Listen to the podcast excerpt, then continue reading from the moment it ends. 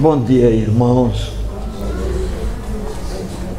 A gente observa claramente o ânimo e a marcha da congregação para aquele propósito de organização da igreja.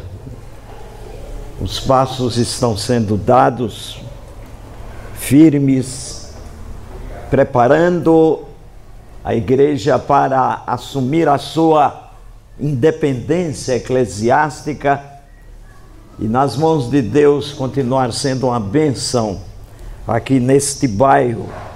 Então alegra-nos isto. E certamente a igreja mãe, que com muita alegria tem tratado, tem cuidado desta congregação e fica feliz quando ela chegará à sua maioridade. E um dos preparos para aquele momento é a conscientização da liderança e da administração da igreja. A escola dominical, por sugestão do pastor de vocês, se alia ao púlpito quando ele já está discorrendo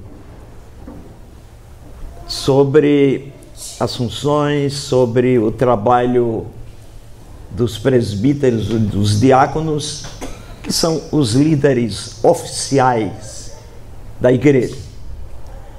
Eu vi a mensagem no celular sobre os presbíteros, muito bem exposta e apenas de maneira mais comunicativa estaremos repetindo mais ou menos aquilo que ouvimos.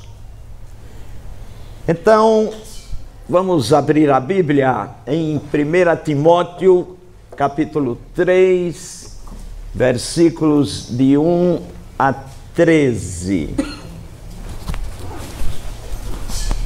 Ah, o mesmo tema está em Tito e em Atos dos Apóstolos, mas nos deteremos apenas em 1 Timóteo, na palavra do apóstolo Paulo, na sua carta.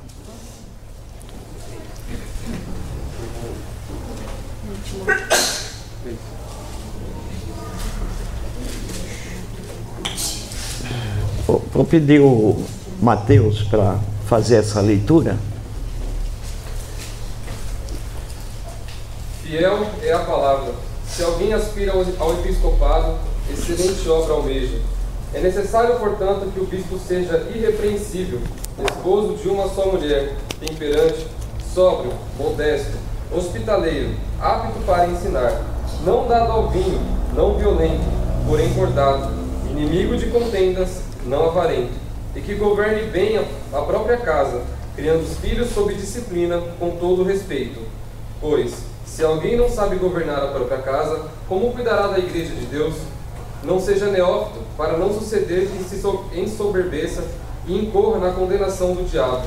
Pelo contrário, é necessário que ele tenha bom testemunho dos de fora, a fim de não cair no opróbrio, no opróbrio e no laço do diabo. Semelhantemente, quanto a diáconos, é necessário que sejam respeitáveis, de uma só palavra, não inclinados a muito vinho, não cobiçosos de sorte da ganância, conservando o mistério da, o mistério da fé com a consciência limpa. Também sejam estes primeiramente experimentados, e se mostrarem irrepreensíveis, exerçam o diaconato. Da mesma sorte, quanto a mulheres, é necessário que sejam elas respeitáveis, não maldizentes, temperantes e fiéis em tudo. O diácono seja marido de uma só mulher e governe bem seus filhos e a própria casa, pois os que desempenharem bem o diaconato alcançam para si mesmo justa preeminência e muita intrepidez na fé em Cristo Jesus. Muito bem. Temos aí a palavra apostolar sobre esses dois ofícios. Que são presentes e ativos na igreja, especialmente na igreja reformada. O nosso documento constitucional tem dois artigos que começaremos apresentando.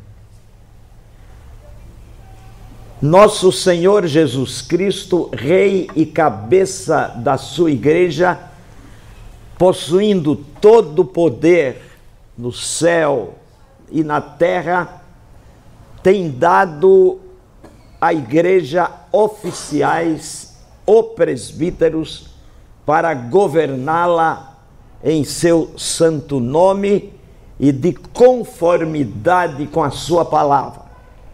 Isso é o que está na nossa, na nossa Constituição a definição e a justificativa bíblica para o presbítero. Segue-se outro artigo, artigo. Nosso Senhor Jesus Cristo, Rei e cabeça da sua igreja, foi servido que nela houvesse socorros, ou diáconos, que tivessem ao seu encargo especial o socorro dos necessitados. Vejam os irmãos, é o próprio Cristo que estabeleceu na sua igreja governo e servidores. E não é um governo autocrático não é um governo monocrático. Eu vou até inventar uma palavra. Não é um governo congrega, congregacrático. Governo congrecrático. Mas é um governo formado por presbíteros, tornando-se um governo presbiterial ou presbiteriano.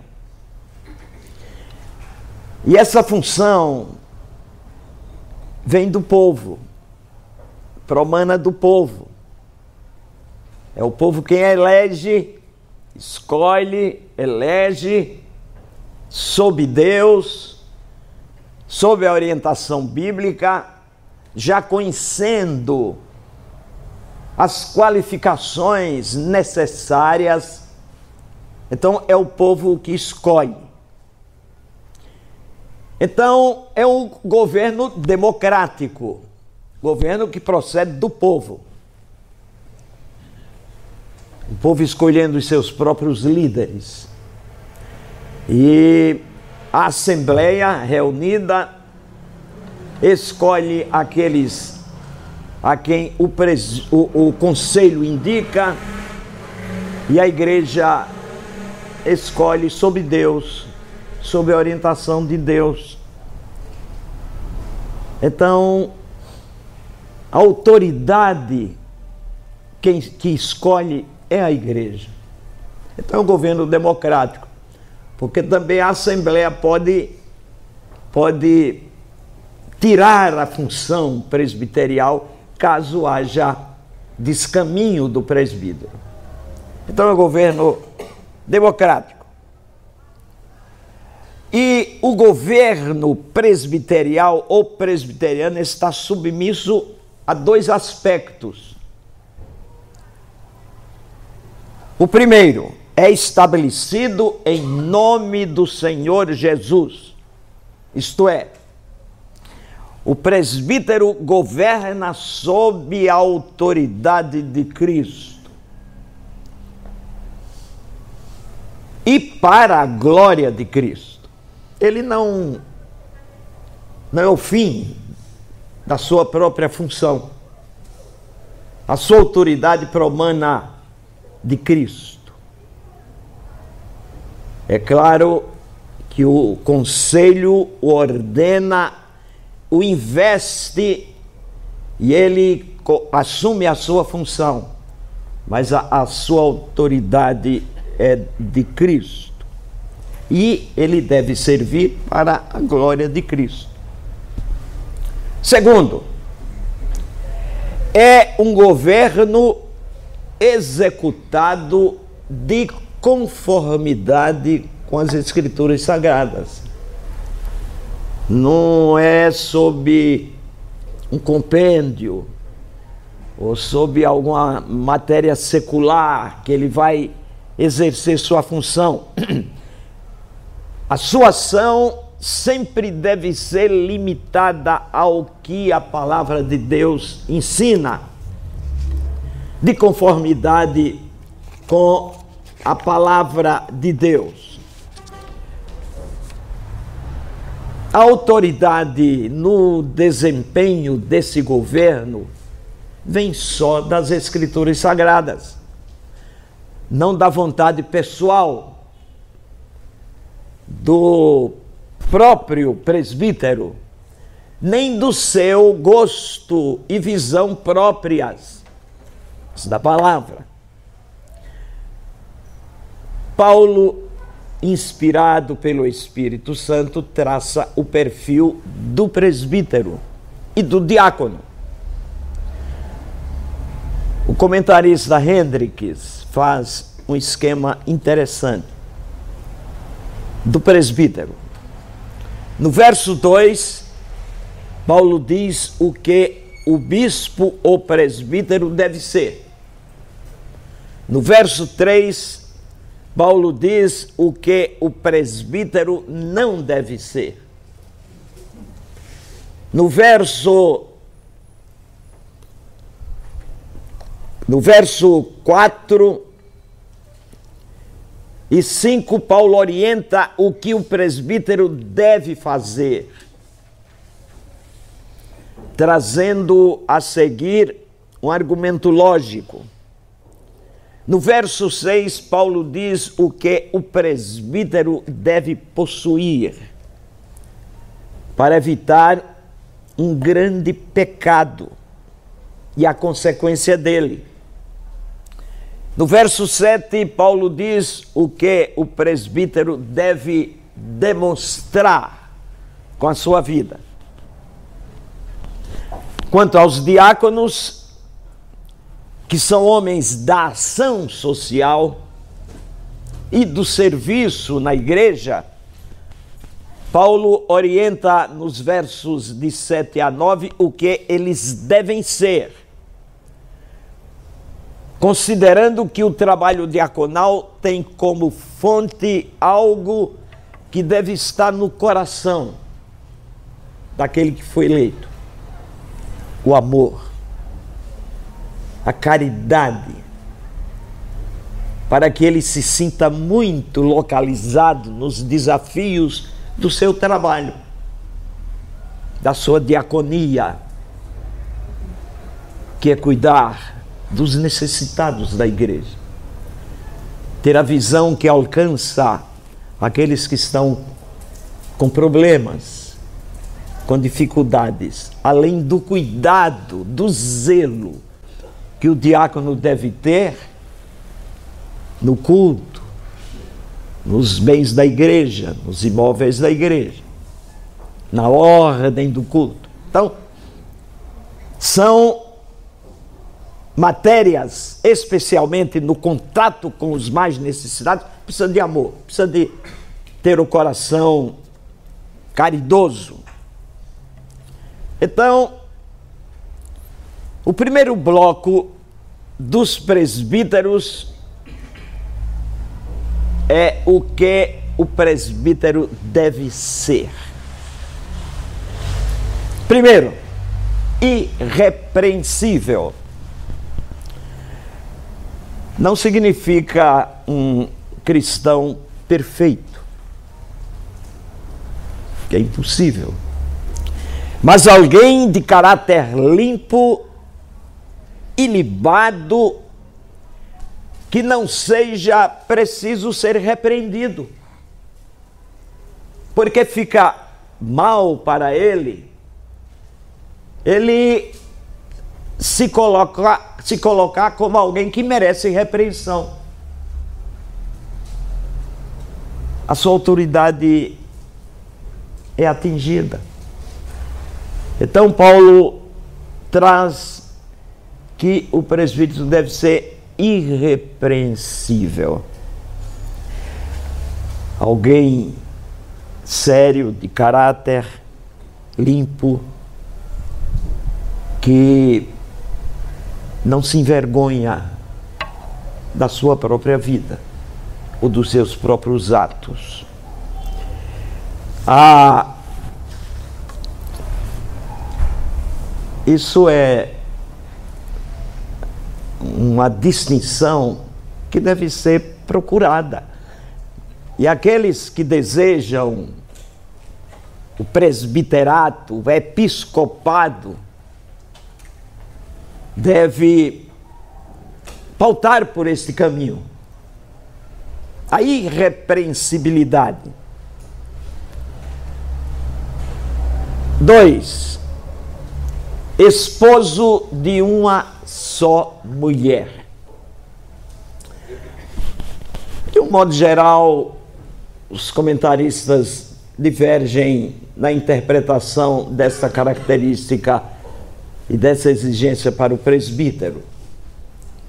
A primeira coisa que se deve notar é que essa exigência não impede do solteiro ser eleito presbítero.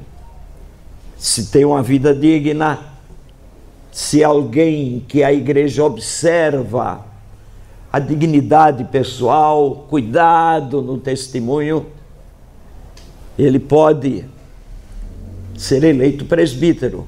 O fato de ser casado, marido de uma só mulher, não implica. Eu fui diácono solteiro, fui presbítero solteiro e pior ainda, fui pastor solteiro. Me casei depois.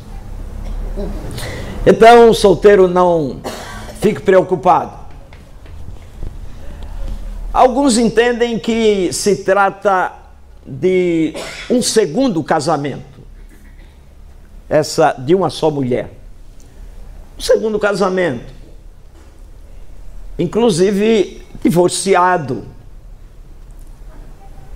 que teria tido uma outra mulher. Mas acontece que essa visão não é muito provável, pois excluiria até um viúvo que foi casado duas vezes.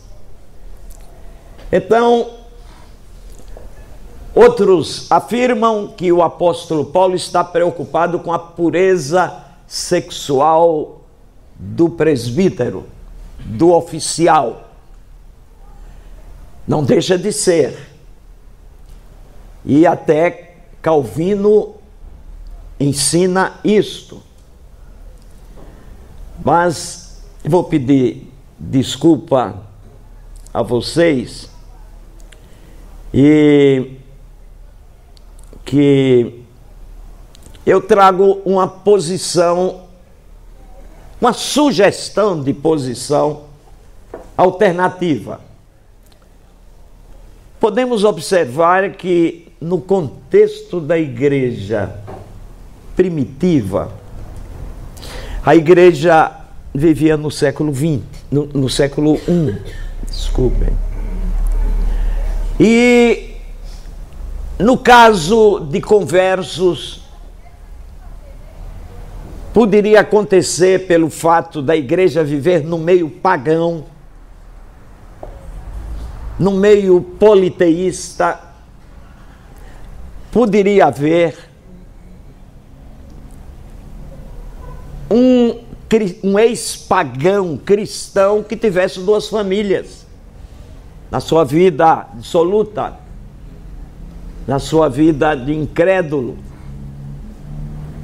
Mas agora ele se converteu, aceitou a Cristo, e eventualmente as, as suas famílias também. Que a igreja teria de fazer? Dizer você vai abandonar a família, ficar só com a esposa, abandonar as outras. Seria justo? Aquela carga que ele trazia do mundo pagão, mas se tratava de pessoas sobre as quais ele era responsável. Então, isso é a, a minha impressão. Então, esse cidadão, a igreja aceitava a condição dele, mas não podia ser presbítero. Não poderia chegar no oficialado. Não estou afirmando isso, estou apenas sugerindo uma possibilidade também. Mas o fato é que o presbítero, na visão paulina, tenha apenas uma mulher.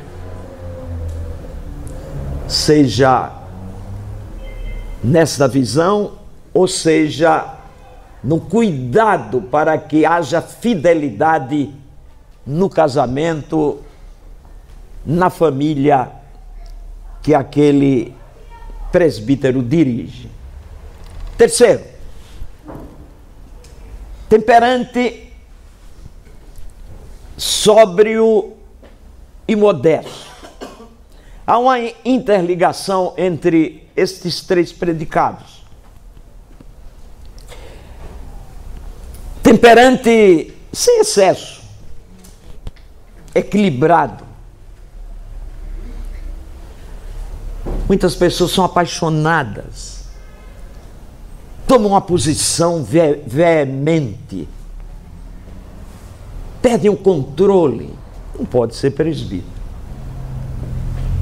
O presbítero tem que ser temperante, de um equilíbrio para amainar as coisas, para compreender situações, para não tomar partido. Então, alguém equilibrado, temperante, há de, há de ter no caráter do presbítero. Sóbrio, respeitoso, sem afetação. A sobriedade é, é dita àqueles que muitas vezes bebem. Aí fulano está sóbrio, não bebeu. Está equilibrado, está ajustado, está com a sua mente em ordem. Então, isso é requerido do presbítero, sem afetação nenhuma. Modesto, sem vaidade, é, sem ser soberbo. E sem fazer uma autoavaliação de si mesmo. Ser modesto, não orgulhoso. Obedecendo ao que Paulo diz, ninguém pense de si mais do que convém. Hospitaleiro. Possuir um coração generoso. Possuir um coração acolhedor. Esse dom de hospitalidade era muito exigido na igreja primitiva. O, a expansão da igreja era por missionários. Missionários que saíam da sua terra, saíam de casa sem o propósito de voltar. Eles iam pregar o evangelho. Saíam abandonavam tudo e saíam e precisavam de hospitalidade. Então, no Novo Testamento há reiteradas recomendações para que a igreja seja acolhedora e hospitaleira. E este dom da hospitalidade é exigido do presbítero. Seja hospitaleiro. É claro que hoje há e sempre houve aproveitadores. Aproveitadores que se beneficiam do amor cristão, se beneficiam da consagração do crente, exploram. Hoje acontece, e aconteceu. Até há uma história que saiu o missionário, um desse tipo de aproveitador, chegou, andou, chegou na, cidadezinha ou no sítio, se hospedou na casa, passou um dia, passou outro dia e noite, e a casa tinha, o sítio tinha bastante galinhas. Então todo dia a mulher matava um frango e ele comia. Até que chegou o dia que acabou o frango, acabou a ninhada de galinhas. Aí quando foi a noite, o dono da casa disse, irmão, Acabou, não tem mais galinha. Não tem mais nenhum frango. Aí diz, ah, então, irmão, o senhor me, me acorda, me chame de madrugada, que eu vou fazer minhas orações e vou embora. Aí de madrugada o dono da casa, já se sentindo aliviado, chegou, chamou o missionário e disse: Irmão, o galo já cantou. Aí disse: Ah, ainda tem um galo? Ficou mais um dia. Então, na realidade, isso houve e continua explorando a boa fé do irmão, do crente mas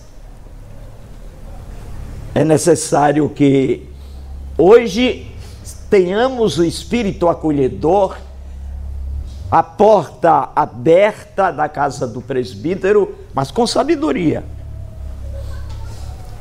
Com sabedoria, com observação, porque há realmente os que são oportunistas.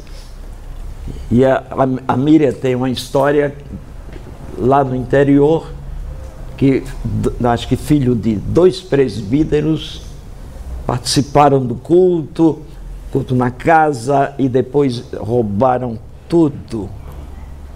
Roubaram tudo. Entrou no meio dos irmãos e tal. Eram dois ladrões. Mas apesar disto, o dom da hospitalidade, com cuidado, deve caracterizar o presbítero. A casa aberta, a partilha do que tem, Hosp hospedar, e tem pessoas vocacionadas para isso. Aqui mesmo em São Bernardo, temos presbíteros cuja casa sempre é aberta. Caracterizam muito bem nesse aspecto o dom da hospitalidade. Muito bem. Apto para ensinar. Estudo e conhecimento da Bíblia. Estudo e conhecimento da palavra. E segundo Tito, boa argumentação para defender a fé Conhecimento apologético é necessário para o presbítero. Mas há alguns que são modestos, semi-analfabetos, uma igreja pequena, lá no interior. Não, eu não posso ser presbítero, não sei pregar. Não sei pregar. Aqui temos. Presbíteros, eu não sei pregar. Mas o ensino que Paulo fala pode ser também o ensino com a vida, com o testemunho. Um presbítero conselheiro não é expositor da Bíblia, mas é um conselheiro. Ele conhece a Bíblia, tem uma palavra firme. Lá em, no Alecrim, na minha igreja prim, primitiva, primeira, seu Josué, era um, era um conselheiro.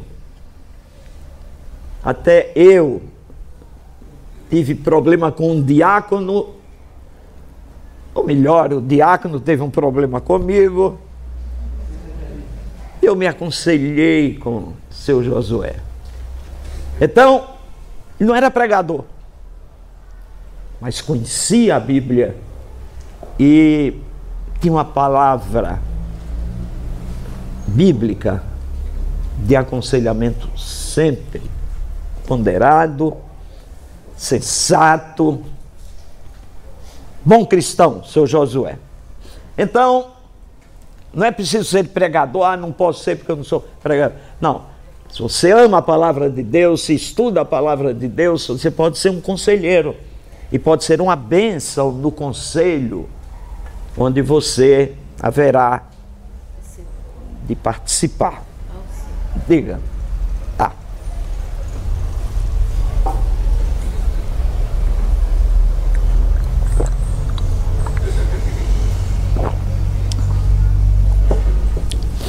Eu nunca estou com mais de 40 anos de pastorado, preguei antes de ser pastor, nunca precisei d'água.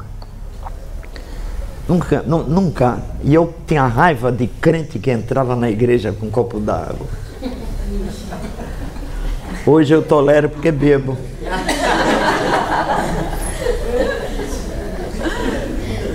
Mas mais pelo meu problema de saúde. Mas às vezes eu, eu nunca me acostumei e eu posso pregar me esquecendo. Os lábios ficam brancos e, e, e secos eu não me lembro, porque nunca foi. Obrigado. Timóteo. Timóteo. Eu preciso.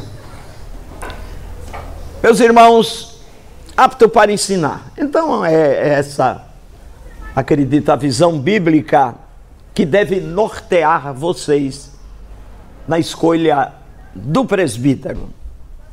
Agora vem o segundo bloco, e diz Paulo: Agora, Paulo diz o que o presbítero não deve ser. Verso 3. Não dado ao vinho. Não dado ao vinho. Interessante que a Bíblia não proíbe beber. Mas a gente, quem tem família, tem familiares ébrios, bebem. Diz, puxa vida, a Bíblia devia ter proibido. Proíbe, mas a Bíblia não proíbe. A Bíblia é muito sábia, é iluminada, inspirada pelo Espírito. E o fato é que não há essa proibição. O primeiro milagre de Cristo foi o quê? Transformar água em vinho. É. Em regiões muito frias, é preciso beber vinho, esquentar o corpo. Eu nunca participei, nunca tive em região fria, mas a gente entende, né? Regiões geladas, o vinho ajuda. Contudo, embora não proíba, Mas as advertências bíblicas contra a bebida são muito fartas. São muito fartas. A ponto de que a gente entende que o espírito bíblico é que se abstenha. Se abstenha do vinho. Embora não proíba, mas o espírito bíblico é para se abster. Porque para alguns que se sentem inclinados ao vinho, eles começam a beber e não param. E há elementos no nosso corpo que inclinam a vontade de beber. Não é eles bebem sem querer. Eles bebem, eles não querem beber, mas bebem. São aqueles que podem ser afetados pelo vinho. Uma vez eu conversando com alguém, não me lembro, eu disse, conversando com um rapaz, alguma coisa assim, eu disse: Você sabe Você sabe que você, se fizer uma coisa, você nunca será viciado em droga. Como, você sabe como você nunca vai, nunca vai ser viciado em droga? é nunca colocar a primeira droga na boca. Então esse é, esse é o conselho de Paulo, inclinado ao vinho, evite o vinho. Porque pode levar a um momento que você não tenha retorno e precisa ser um milagre de Deus para que você mude o seu caminho. Então, sabiamente, não há proibição mas ao conselho preventivo. Presbítero não inclinados ao vinho. É melhor não beber.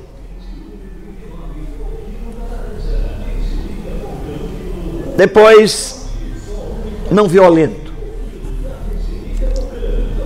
Não violento, porém cordato o presbítero deve ser alguém tranquilo, pacato, capaz de suportar afrontas. Porque ele deve ser humildade, humilde. E, e às vezes ele pode ser até agredido por um crente. Atitude dele. não é violento. Eu sempre usei um método no meu pastorado. Eu tive crentes atrevidos. E crente atrevido chega me desrespeitando. Aí eu me torno Bom, eu tenho, eu tenho de entender que eu tenho razão. Eu me torno mais atrevido do que ele. Ele fala alto e eu falo mais alto, impondo a minha autoridade pastoral. Se ele falar mais alto do alto que eu falei, eu me calo. Aí não vou brigar. Eu me calo, não vou bater boca. Ele não compreendeu. Vou esperar uma outra oportunidade para conversar. Mas não vou bater boca com o crente. Então, há de haver esse espírito de humildade. Não, eu sou pastor, eu sou presbítero, quem manda não pode fazer isso. Se a autoridade não for aceita, então recue. E para isso é preciso humildade. É preciso não ser violento, ser cordato, pacífico, né? até suportando afrontas, até o quanto pode suportar. E seguindo o exemplo de Cristo. O que é que Cristo diz? Aprendei de mim Que sou manso e humilde de coração. Muito bem. Inimigo de contendas. É, o presbítero não pode ser contencioso, não pode ser de cabeça quente, que de um certo modo a presença dele provoque erupção na conversa, na reunião. Deve ser pacífico. É, porque há um, quando o presbítero está diante do pastor respondendo às perguntas, há uma pergunta que fala se ele promete zelar pela paz e pureza da igreja. Então, alguém que tem que zelar pela paz não pode ser contencioso. Ele deve apagar o fogo. Ele deve ter aquela condição de apaziguar. E apaziguar sem tomar partido, porque então ele se torna igual a um lado que está brigando. Então, sabedoria de Paulo pelo Espírito Santo traz este caráter como necessário ao presbítero. Inimigo de contendas.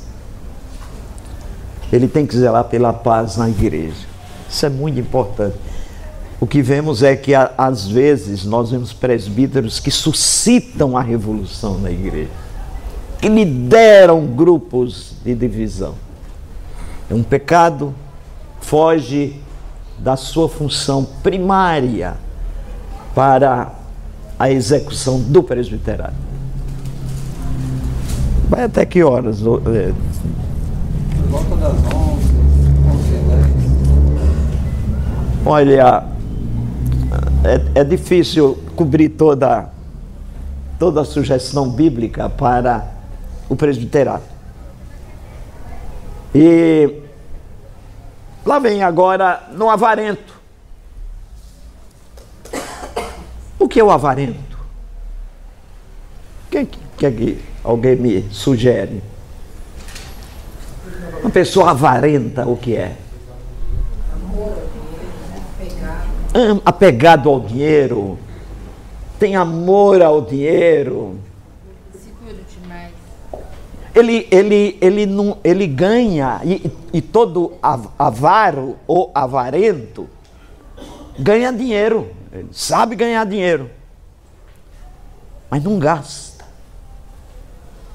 Passa necessidade, a, a roupa está tá, ro- tá rasgada. Bom, hoje roupa rasgada é chique, né? É chique, mas antigamente não, sempre com a roupa rasgada, não tinha condição de comprar outra. E às vezes, no caso, não comprava para não gastar.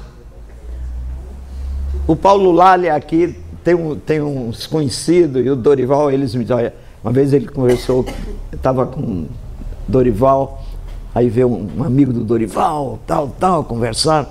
Aí disse, reverendo, esse homem é o homem mais rico de São Bernardo.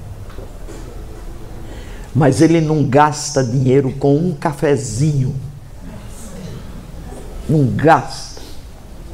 E o Paulo me conta que houve um tempo, o Paulo Lali, que também é daqui há muitos anos e conhece o pessoal mais antigo, disse que ele estava conversando com o Paulo, aí o Paulo dizia, vamos tomar um cafezinho ali.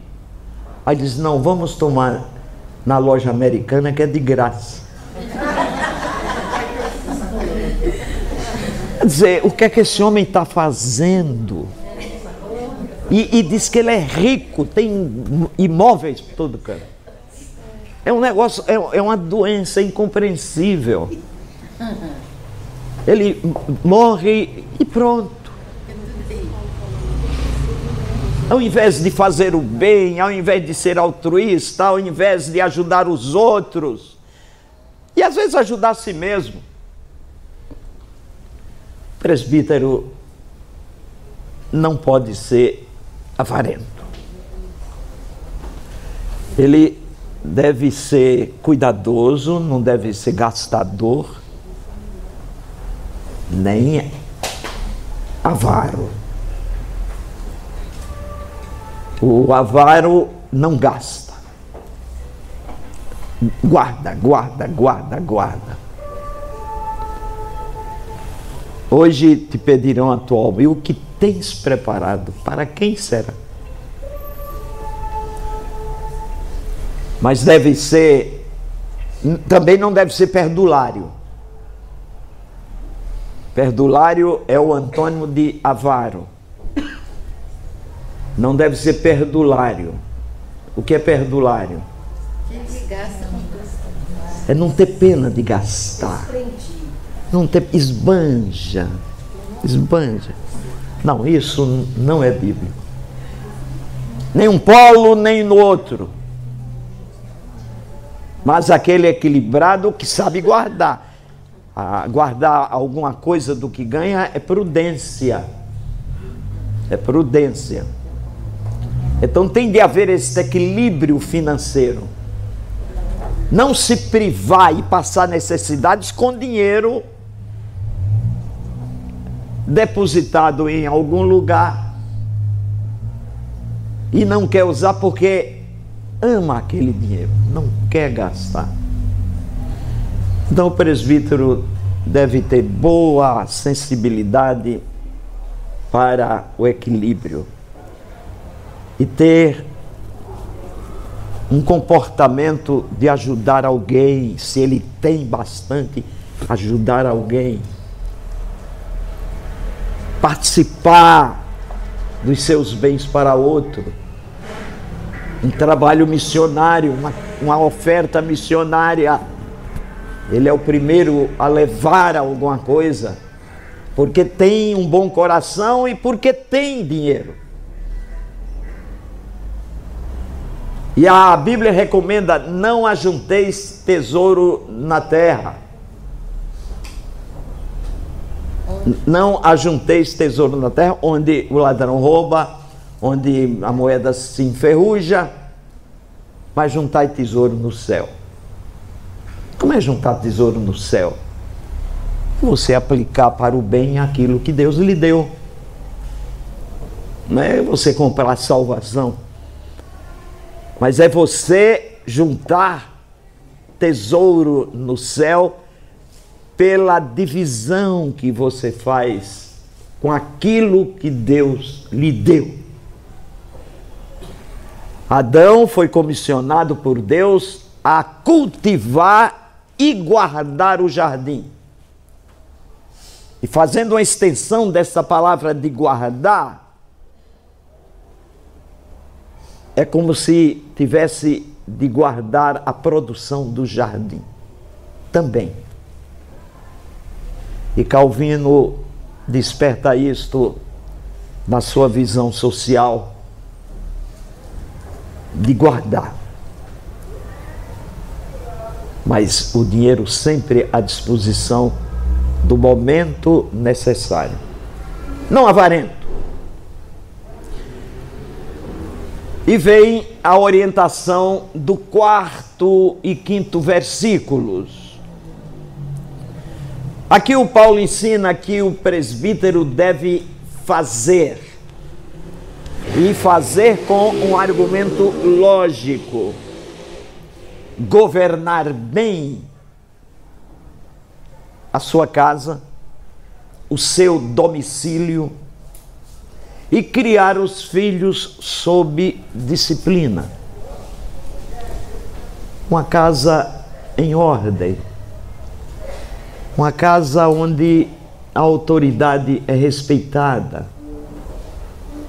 Os filhos respeitam os pais, a mulher respeita o marido, o marido respeita a mulher. Este é um ambiente que deve ser exposto e produzido pelo aconselhamento de Paulo. Tragam, governe bem sua casa, não despoticamente, não tornando a mulher escrava, não produzindo ira aos filhos, mas na disciplina, a disciplina bíblica, contida, exposta, anunciada. Ninguém deve bater no filho. Bom, hoje bater já é crime. Mas dar uma palmada no menino ou na menina sem dizer por que é que ele está apanhando. Tem que dizer, meu filho, você vai apanhar por isso. Papai não quer, mas vai bater no bumbum. Ele tem de saber por quê. Não é uma reação violenta pelo desafio da criança.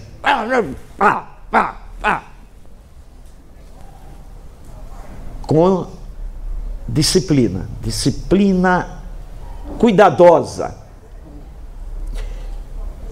E isso vai educar o filho, não vai produzir revolta no filho. Então o presbítero deve ser extremamente cuidadoso para que a sua casa esteja em ordem nos critérios bíblicos. E Paulo diz com respeito. Eu acho interessante esse adendo que Paulo faz. Interessante. Paulo acrescenta governar bem a sua casa, disciplinar os seus filhos com respeito. A gente deve respeitar a criança, a gente deve respeitar o filho. Ninguém mais do que o presbítero. Respeitar. E o filho deve respeitar o pai, a mãe. Então, esse é o critério que o Espírito Santo, através de Paulo, mostra para aquele que vai ser indicado presbítero. E vem o argumento de Paulo. É que se não proceder assim, como é que vai governar a casa de Deus? Se ele não administra bem a sua casa, se ele não governa bem a sua casa, certamente não terá condições de governar a casa de Deus. E aí se cria um princípio do exemplo e da coerência. Eu ser uma coisa em casa e outra na igreja. Isso acontecendo, a minha obra, o meu trabalho não terá condição de ser abençoado por Deus. No verso 6, Paulo diz que o presbítero deve possuir maturidade na fé. Não neófito. Maturidade na fé. Não deve ser alguém novo que chegou não deve ser movido pela igreja pelo entusiasmo de alguém que chegou querendo fazer isso, querendo fazer aquilo. igrejas que receberam membros de muita atividade sem conhecer, houve escândalo. A, a nossa igreja, antes de eu vir, mas eu ouço comentários, maturidade. Se ele é maduro na fé, mas se vai, se vem para uma igreja, a igreja deve primeiro conhecê-lo. Ele tem costumes diferentes. Então a igreja precisa acompanhá-lo. Eu sempre digo que ele aquele que já é presbítero no outro lugar e tem maturidade no presbiterato, mas ainda deve ser olhado pela igreja como um novo membro. E que ele precisa conhecer a igreja. E a igreja precisa conhecê-lo. Isso tem que levar tempo. Então, Paulo cuidadosamente diz que não seja novato.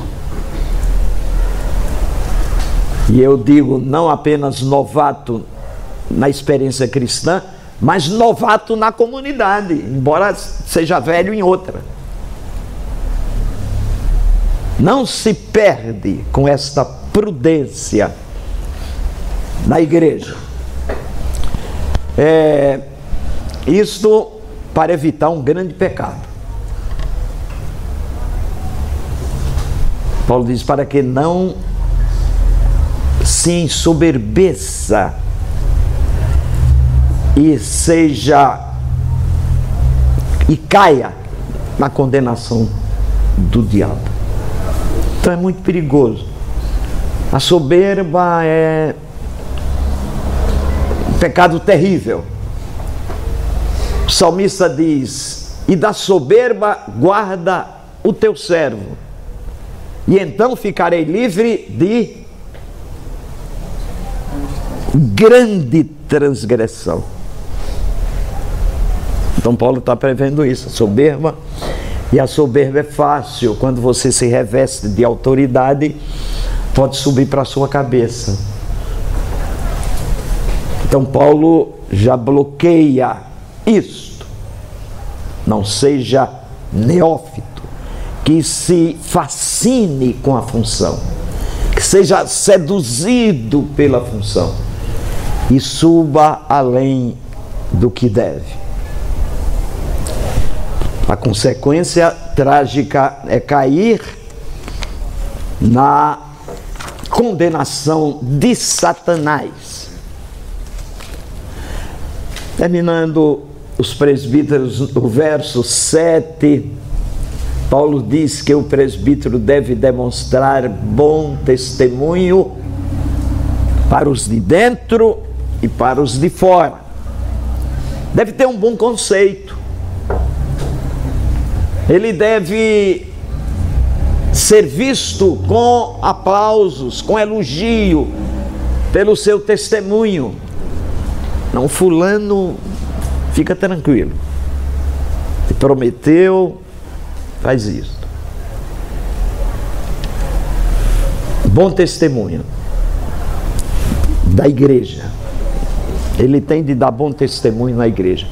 Mas não só na igreja, ele tem de dar bom testemunho no trabalho, na repartição, na escola, no, na universidade, na docência de alguma entidade de ensino, bom testemunho.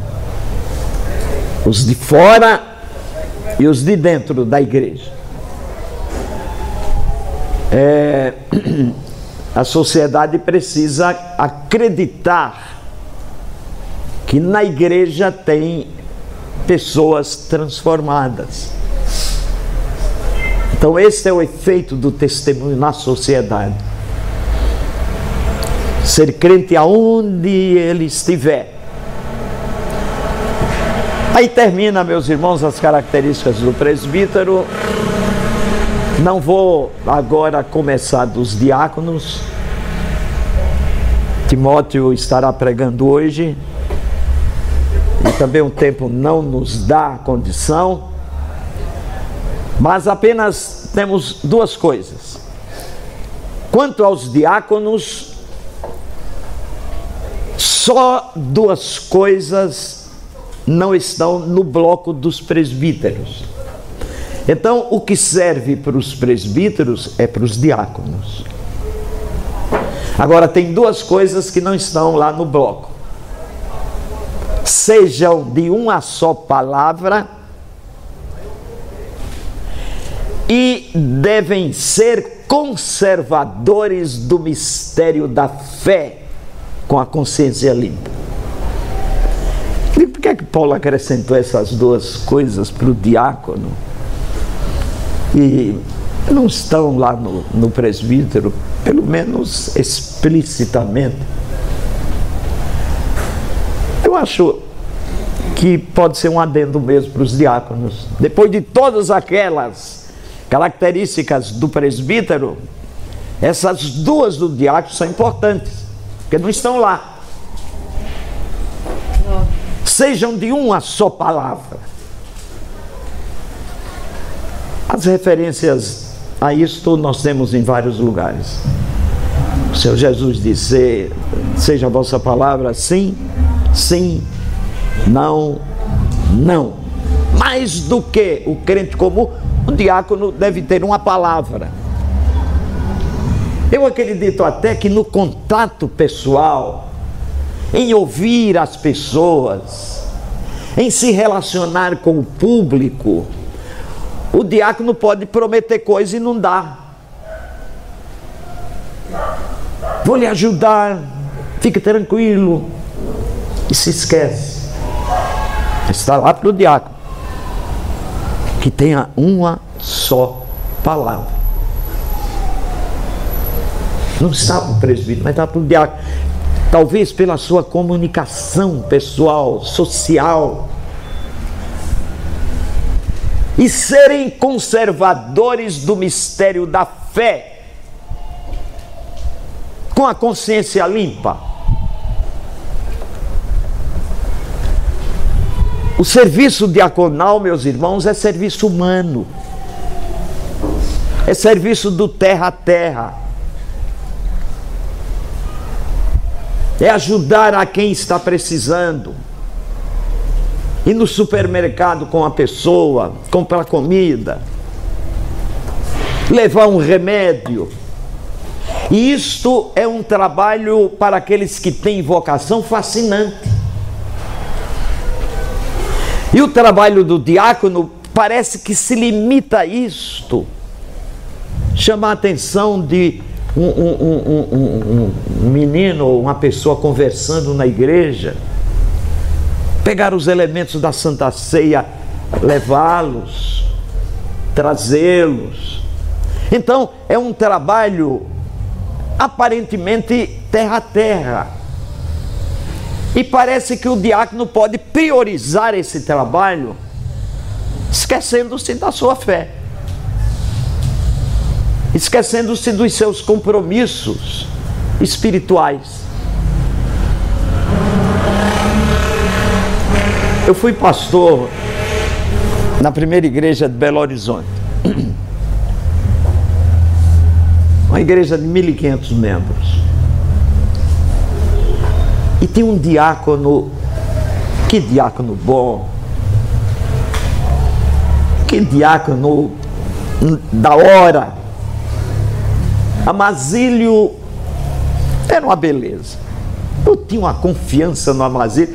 Eu coloquei o Amazílio em situações difíceis e ele deu conta de bandidos, de pessoas que telefonavam para mim, eu pedi para ele conferir. Olha, Ismaílio era. Amazílio. É? Amazílio. Amazílio. Amazílio. Ismaílio. A Ismaílio é, um, é, uma, é uma moça. Is, é, é Amazílio. Eu gostava muito do Amazílio, um diácono 100%. Mas eu nunca vi Amazílio sentado no banco, ao lado da esposa, de uma filha bonita que ele tinha, que hoje é médica. Nunca vi. Eu só via Amazílio carregando cadeira, Amazílio levando pessoas, Amazílio conversando ali, Amazílio se movimentando. Aí, uma vez chamei, disse Amazílio, você é um diácono de ouro. Você é solícito, você desempenha bem a sua diaconia. Mas Amazílio, eu nunca vi eu do púlpito pregando e você sentado no banco ao lado da sua mulher, ouvindo a mensagem e participando ativamente do culto.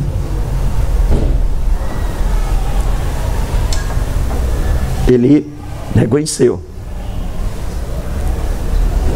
E não sei se no próximo culto ou no outro culto estava o, o, o Amazílio quietinho ao lado da esposa, ao lado da filha, cantando, ouvindo a mensagem. Eu nunca tinha visto.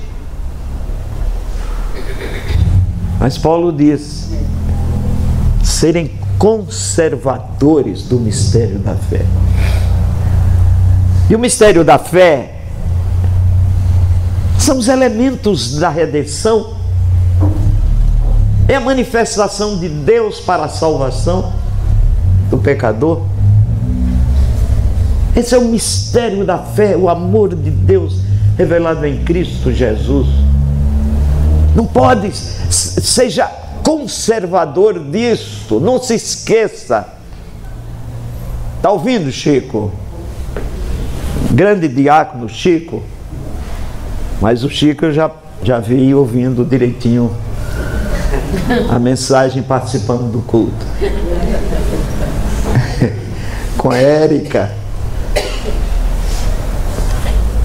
Conservando a, o, o mistério da fé. Preocupado, não deixar ser levado pela contingência humana e material e social mas desenvolvendo também a sua experiência cristã. Meus irmãos, não sei se coloquei um tijolinho na construção da congregação para igreja. Mas acredito que confirma um pouco mais dos deveres dos oficiais, que são elementos chaves na vida da igreja, principalmente da igreja reformada presbiteriana.